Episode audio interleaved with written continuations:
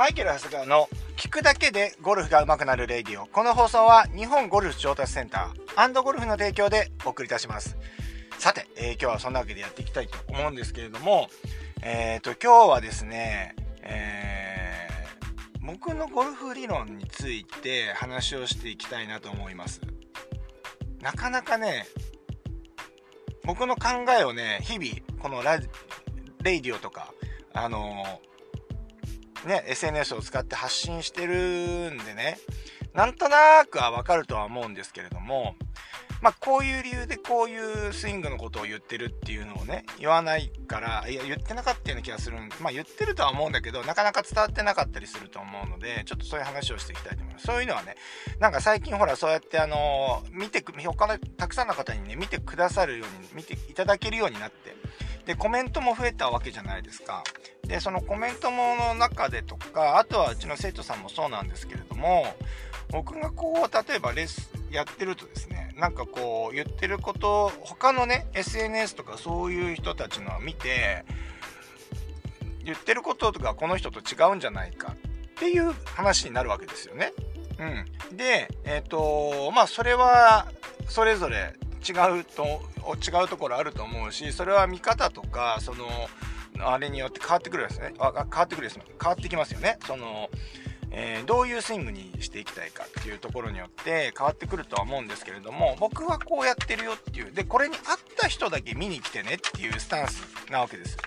で、逆にこれ本当にこれご聞きの方は、これ言っちゃうとなんかもう、あんまりあの言いたくないことなんだけど、あ、そのスイングだったらしたくないわっていう方は、もしかしたら他の人の YouTube とか、えっと、SNS を見た方がいいかもしれませんね。ということで今日は僕の話をしていきたいと思うんですけれども、スイングタイプとして、まあ、大きく2つあるわけなんですよ。で、アームローテーションスイングとトランクローテーションスイングっていうのがあるんですよ。で、僕はこのトランクローテーション、えー、トランクローテーションスイングっていう方を僕は今すごいこう世の中に発信してるわけなんですよね。じゃあ何を言ってるのかっていうと、アームローテーションっていうのは体を開かないようにしてアームローテーションによってクラブを振っていくっていう打ち方なんですね。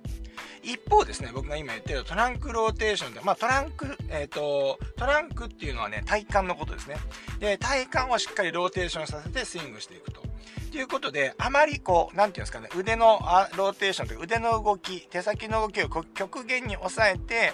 この体幹の動きでクラブをコントロールしていくっていう、こういう打ち方なんですね。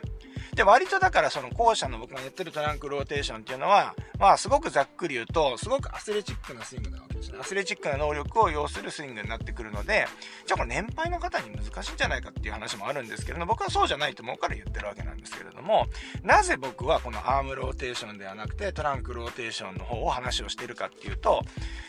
アームローテーションのスイングを推奨した方がめちゃくちゃ楽ですよ、レッスンとしては。めちゃ、わかりやすいじゃないですか。まあ、例えばスライスしてる人に、フェースをもうちょっとローテーションさせればドローが出ますよってなるわけですよね。でもローテーションってこうやってローテーションしてくるんで、フェースがスクエアな時間っていうのが一瞬なんですよね。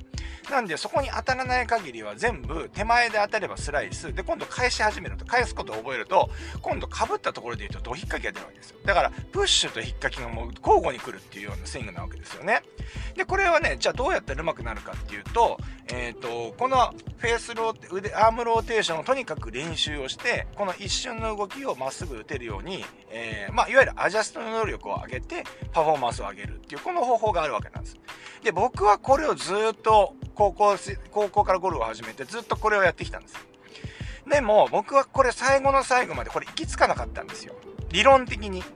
うん。で、これをうまくするっていうのは練習するしかないよね。昔よく言われたのは、ダンプ3倍分練習しなかったらプロになれねえよって言われてたんですよ。まあ確かに合ってるんですよね。この合わせ技っていうのを、やっぱりとにかく練習をしていけば、いつかはまっすぐ打てるけど、それは長続きしないのはもう明白じゃないですか。うん。でも今、昔はね、もうそういう風にやってたわけですよね。そう。で、僕はもうこれをやってて、まあ、レッスンもね、はっきり言って僕の、えー、20年前、もう指導歴で言うと僕は、えー、22、3年になるんですかね。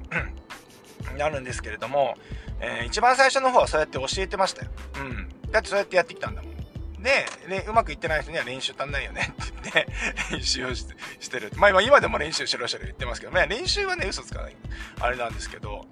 これはやっぱりね、自分で、あの、教えてて、練習したら下だけ上手くなるっていう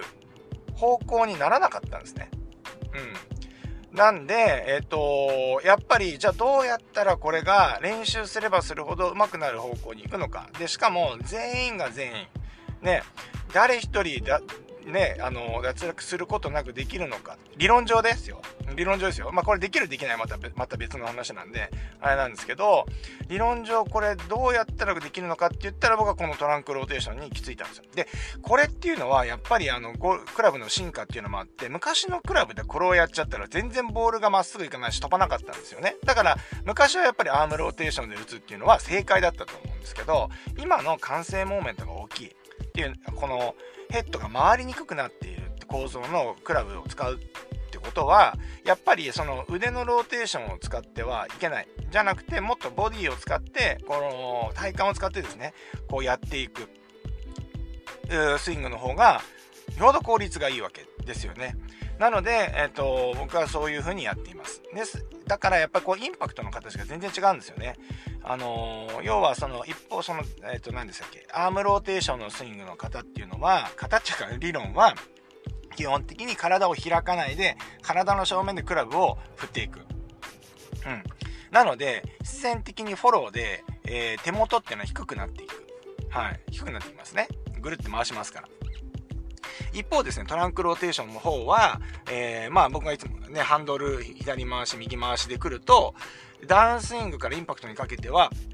左の手元がちょっと左に、ハンドルを右に回しながらなんで、左の手がちょっと浮くような形になりながら、えー、インパクトをしていくので、手元っていうのは基本的に低くならないんですよね。うん。なので、えっと、この辺りがもう全く違うわけじゃないですか。うん。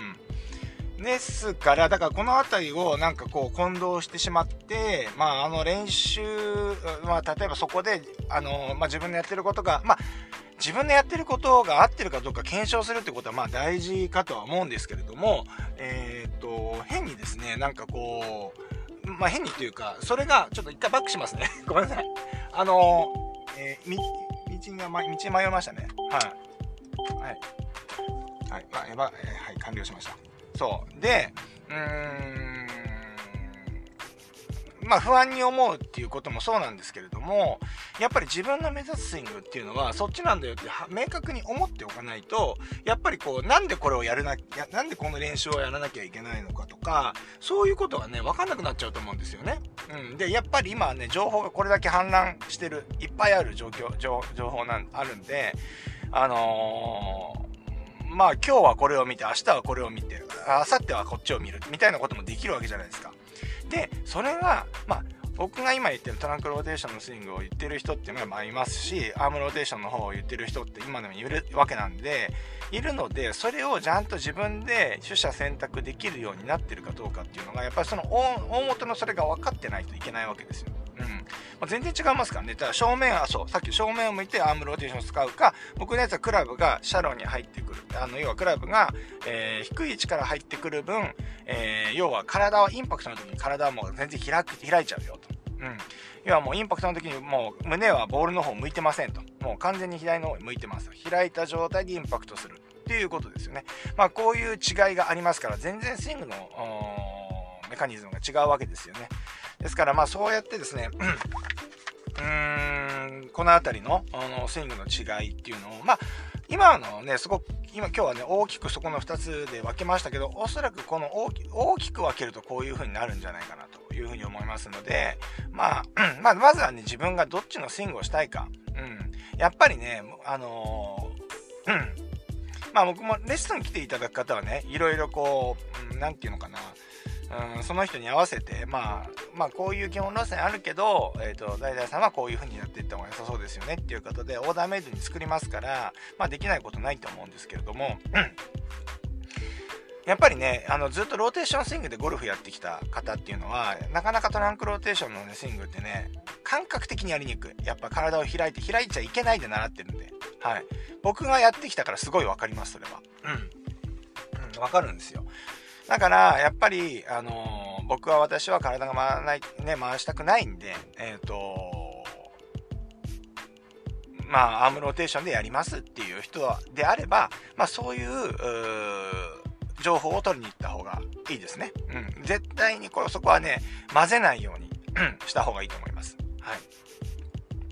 まあ、そんなわけでですね、えー、今日は、あの、僕のスイング理論